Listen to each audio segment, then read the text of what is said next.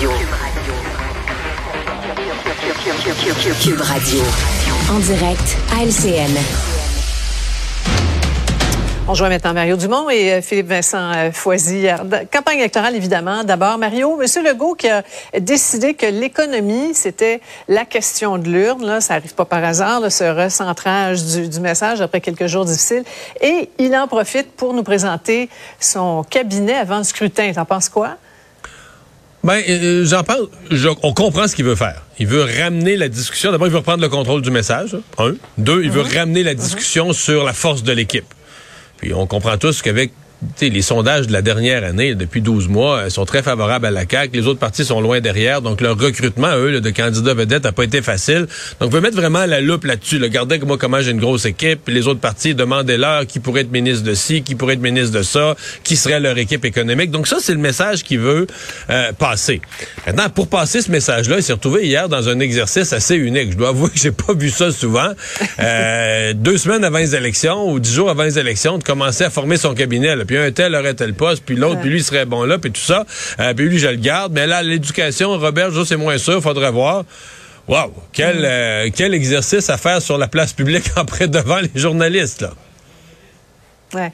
Euh, Philippe Vincent, cela dit, tout le monde se prépare pour le, débat de demain à Radio-Canada. Après quoi, c'est dix jours de campagne qui va rester. Et on sent déjà qu'il y, a des changements de stratégie. La Madame Anglade, la pédale au fond, là, qui veut nous montrer son cœur, euh, qui a sûrement reçu quelques avis de ses conseillers.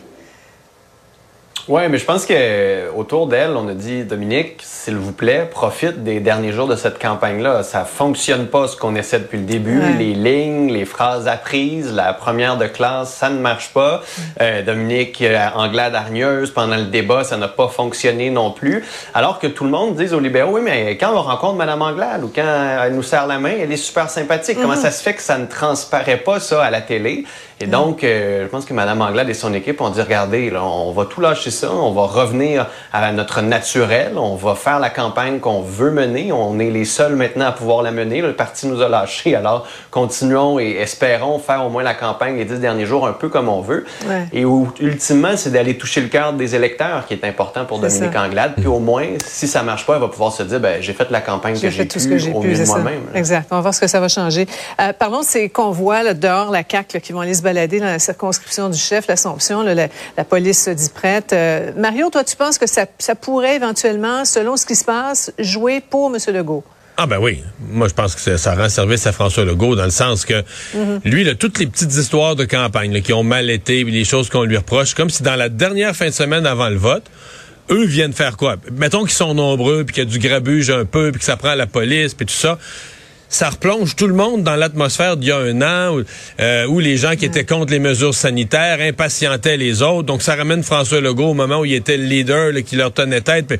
C'est sûr que c'est bon. C'est bon pour lui de deux façons. C'est bon pour lui parce que ça, ça, ça ramène cet enjeu-là qui est bon pour lui. Deuxièmement, il y a aussi la notion de sortir le vote. Tu as besoin que tes gens soient que tes gens soient piqués au vif, que tes électeurs soient motivés. Et ça, ça réveille tout le monde à la veille des élections. Celui qui s'handicape, celui que ça vient, à qui ça viendrait faire une jambette, c'est Éric Duhem. Comprenez-moi bien, même s'il n'est pas associé à ça, même s'il n'est pas au courant de ça, même s'il n'est mm-hmm. pas en lien avec les organisateurs, on va l'associer à ça. Tout le monde va dire, ben voyons donc, c'est son mm-hmm. monde. il, a, il a fondé son parti avec des gens qui étaient contre les mesures. Et ça, ça pourrait venir, lui, à, l'inverse. Moi, je ne serais pas surpris que des gens de l'entourage d'Éric Duhem contactent ces gens-là pour leur dire, faites attention. Venez donc nous aider à sortir le vote plutôt que d'aller faire des, choses comme ça dans l'Assomption qui risquent d'avoir l'effet inverse de ce que vous voulez. En tout cas, le DGEQ, on l'apprend, se, penche là-dessus, là, puis il va essayer d'y voir clair. Philippe Vincent, comment tu vois l'impact de ces manifs-là, deux jours du scrutin?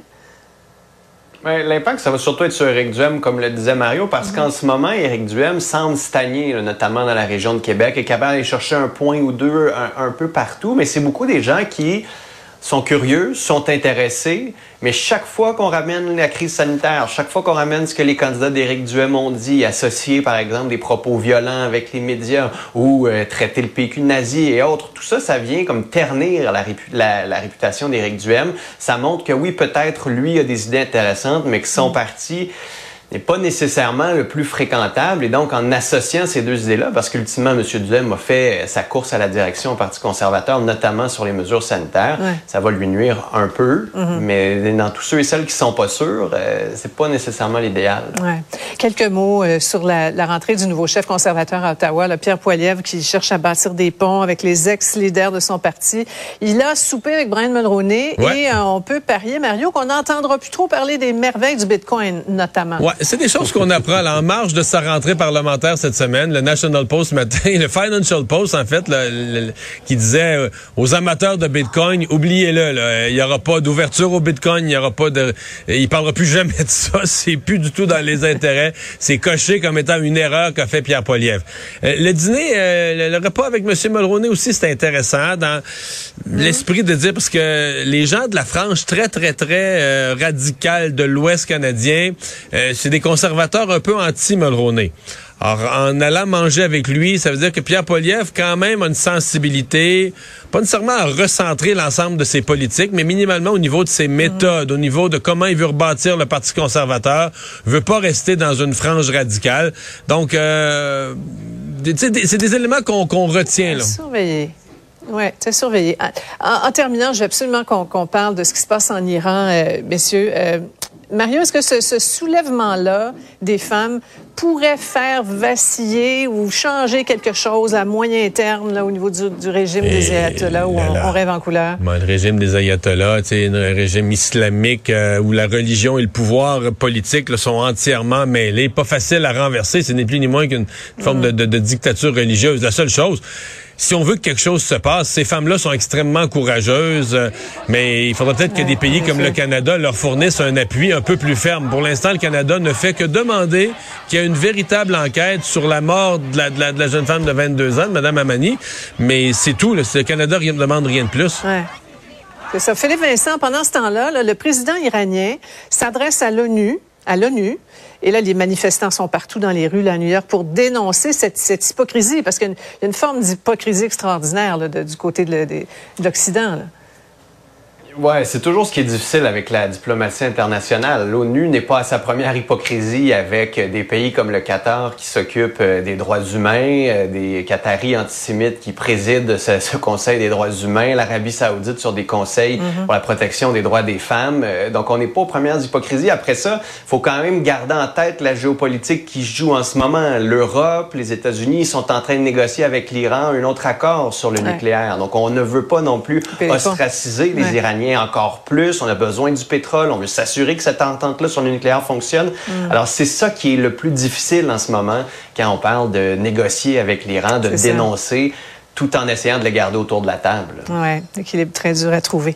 Merci beaucoup, Mario. On vous écoute ce soir en reprise 20h LCN, Philippe Vincent, 6h demain matin sur Cube. Au revoir. À demain. Alors voilà qui conclut notre émission. Antoine Robitaille euh, s'en vient avec euh, son émission. On va certainement revenir sur les éléments chauds de cette journée de campagne électorale. Moi, je vous donne rendez-vous demain 15h30.